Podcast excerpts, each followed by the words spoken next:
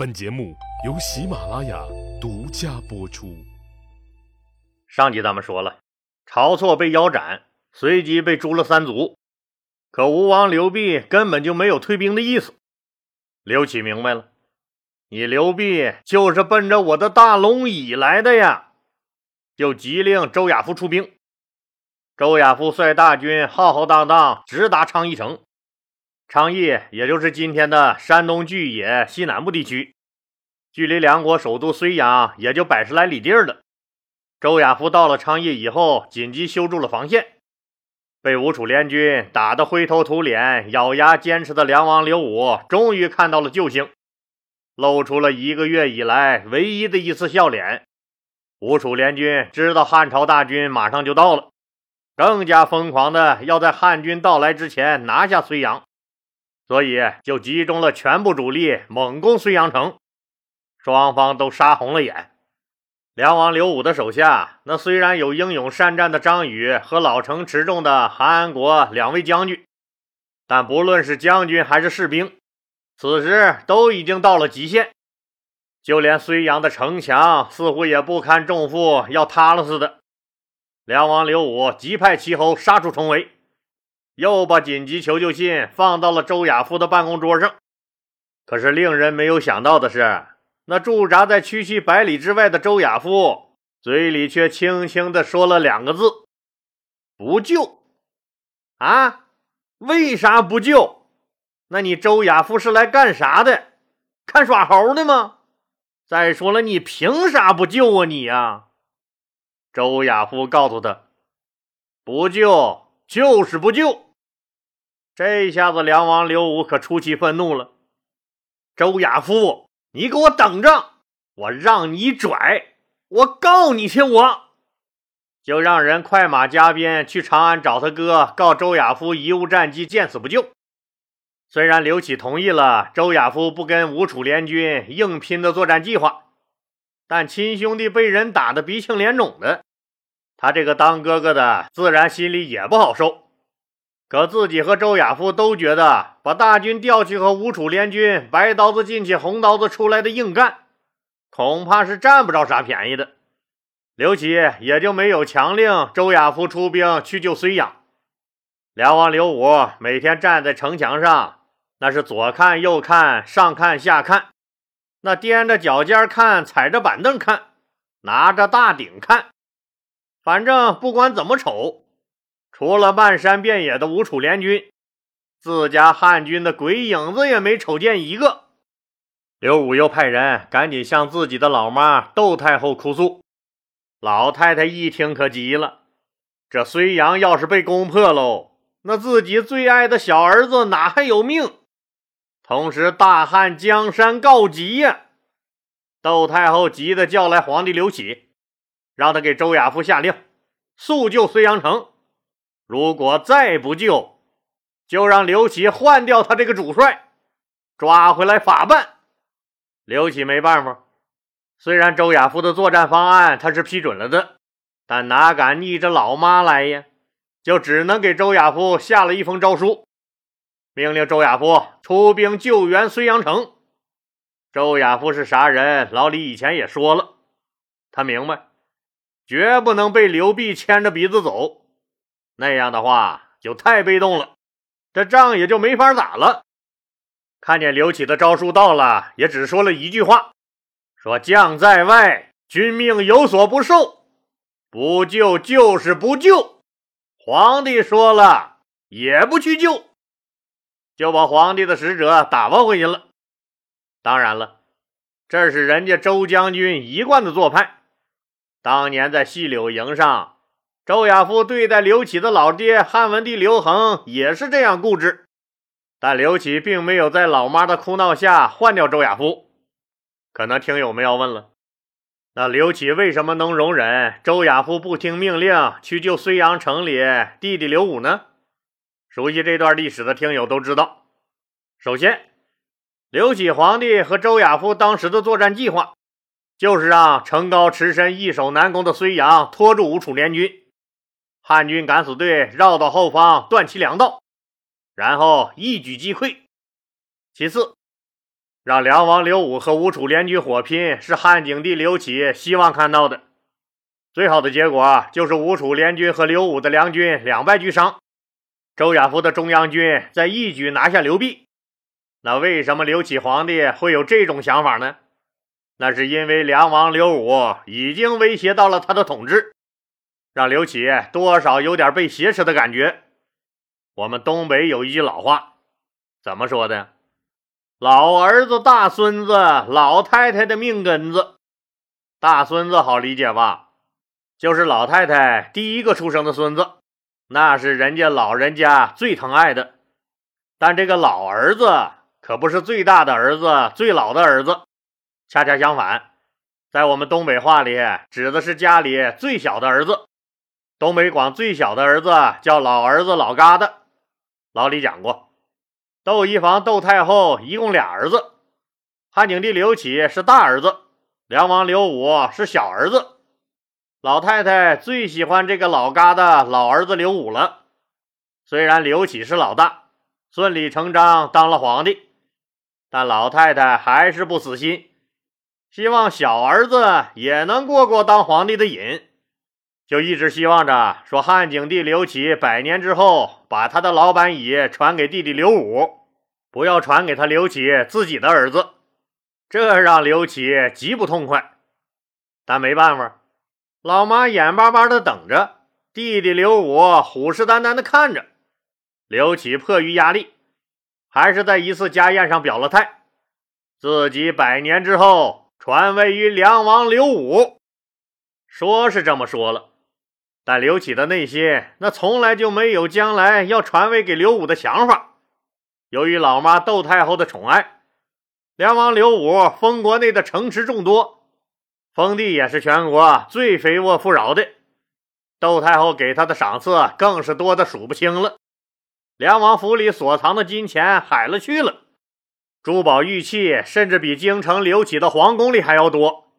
刘武还大量的招揽四方豪杰，每当梁王刘武要来长安，窦太后就兴奋异常。早早的让皇帝刘启派人吃皇帝的府节，用四匹马拉的皇帝专用的车辆到函谷关前迎接梁王刘武。刘武到了长安以后，所受的宠幸更是无人可比，和刘启皇帝同吃同住，去个上林苑打猎吧，都是坐着皇帝的御用马车，他从来不坐自己该坐的第一个等级的诸侯王专用马车。还经常借故不回他的梁国，留在长安陪老太太，有时候一住就是半年。刘武在长安住着不可怕，可怕的是他还有意结交一些朝中大臣。这还不算，刘武的梁国军事实力很强，睢阳城更是牢不可破，还有韩安国和张宇这样著名的将军。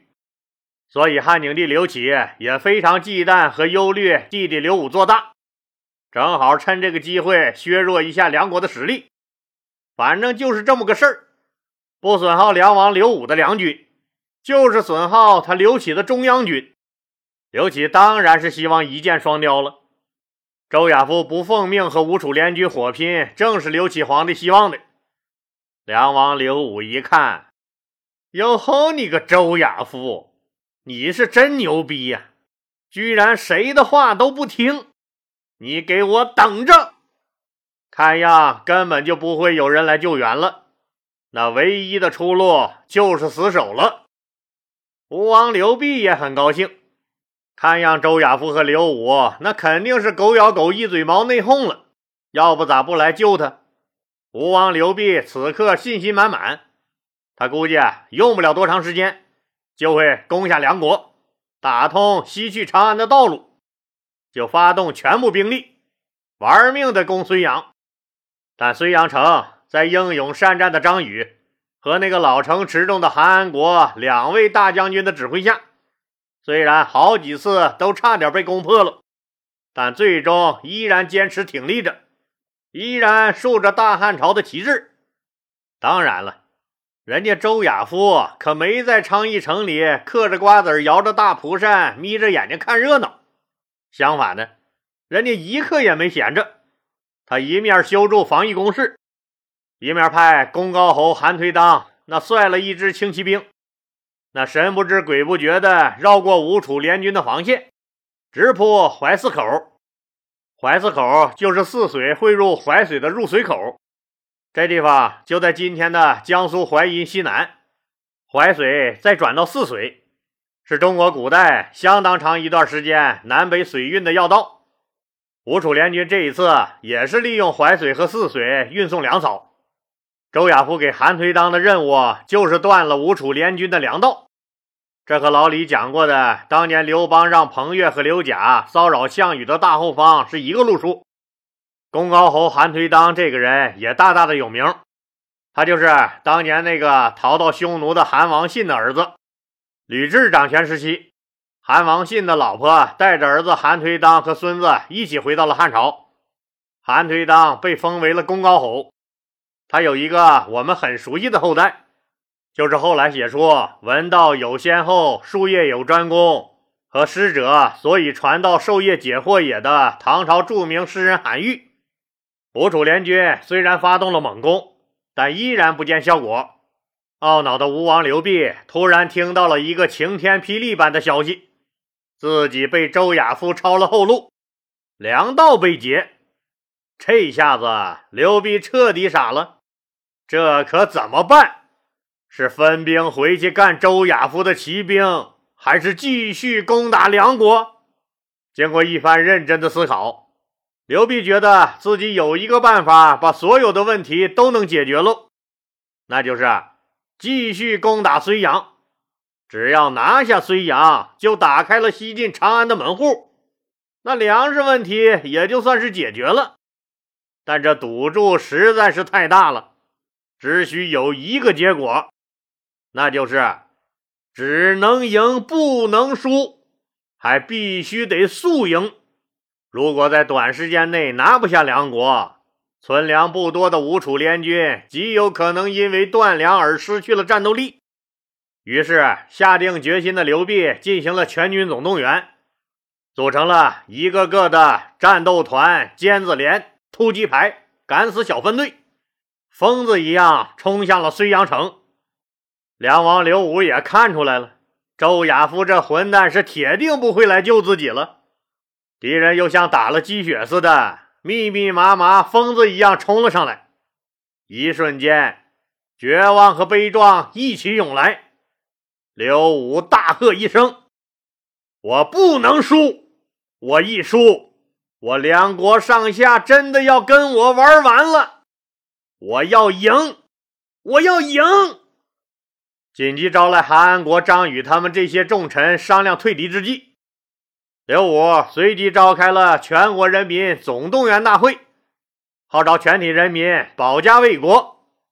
男人们都扔掉锄头，拿起钢枪，轮番守城；女人们则组成一个个的慰问队和战斗队。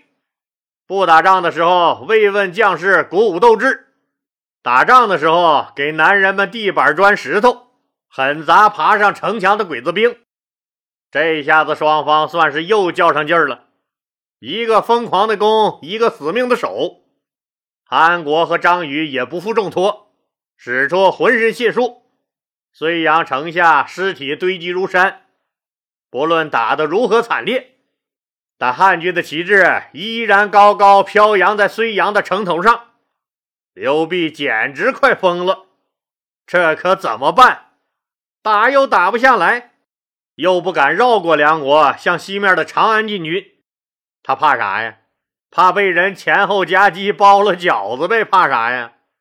由于韩颓当的武装骚扰，原来沿淮水入泗水，那源源不断走水路运到吴楚联军前线的粮草，基本上是断了队了。而军中的存粮也马上要见底了，已经开始削减了低级士兵的口粮配给。刘濞终于明白了。最不是个东西的，就是那个嘿嘿坏笑的周亚夫。坐山观虎斗的是他，断了吴楚联军粮道的是他，等着自己和梁王刘武拼个两败俱伤。那出来捡便宜的还是他。好你个周亚夫！哎，我进不去睢阳城，还干不掉你个昌邑，我先搞死你得了。刘弼随即调军向昌邑进发，准备和周亚夫的汉军主力决战。周亚夫的探马探得刘弼大军有调动的迹象，赶紧报告给了周亚夫。周亚夫知道，该来的终于来了，就带着他的中央军快速向刘弼的吴楚联军迎了上去。驻扎在了下邑，也就是今天的安徽砀山县。大战一触即发，可是周亚夫却突然向士兵宣布了一条铁的纪律，那就是士兵严密坚守阵地，不管叛军怎么挑战，没有将军的命令，任何人不得出战，否则军法处置。吴楚联军粮道被断，士兵饥饿疲乏。急于决战，可周亚夫就是不跟你打。不论吴楚联军怎么叫骂，周亚夫就当听不见。好啊，你周亚夫不出来是吧？我就打到你出来。在一个月黑风高的杀人夜，刘弼集结大军向周亚夫军营的东南方向杀来，而真正的精锐部队却集结起来扑向周亚夫军营的西北方向。自以为聪明的刘弼玩了一招阴的，但周亚夫早就猜到了他的小心思，早早的就布置了重兵在西北方向严阵以待。吴楚联军再一次碰到了铜墙铁壁，刘弼失望了，终于再也坚持不下去了。此时的粮道已经彻底断了，军中的存粮也彻底见了底儿，大家只能喝西北风了。不论是将军还是士兵，他们现在唯一想的也只有家中香喷喷的米饭和温暖的被窝了。军心瞬间崩溃，刘弼只能下令撤兵。可是，您刘弼想来就来，想走竟能走得了吗？周亚夫就是在等这次机会，早就做好了出击的准备，急令精兵追击，大败了吴楚联军。吴王刘濞一看这烂摊子自己没法收拾了，就没有通知楚王刘戊，带着自己的几千名保镖，在夜里狼狈弃军，往南面的东越国逃窜了。等刘戊发现刘濞跑了，自己独自要面对这个烂摊子的时候，一下子可就没有了活下去的勇气，拔剑自刎而死。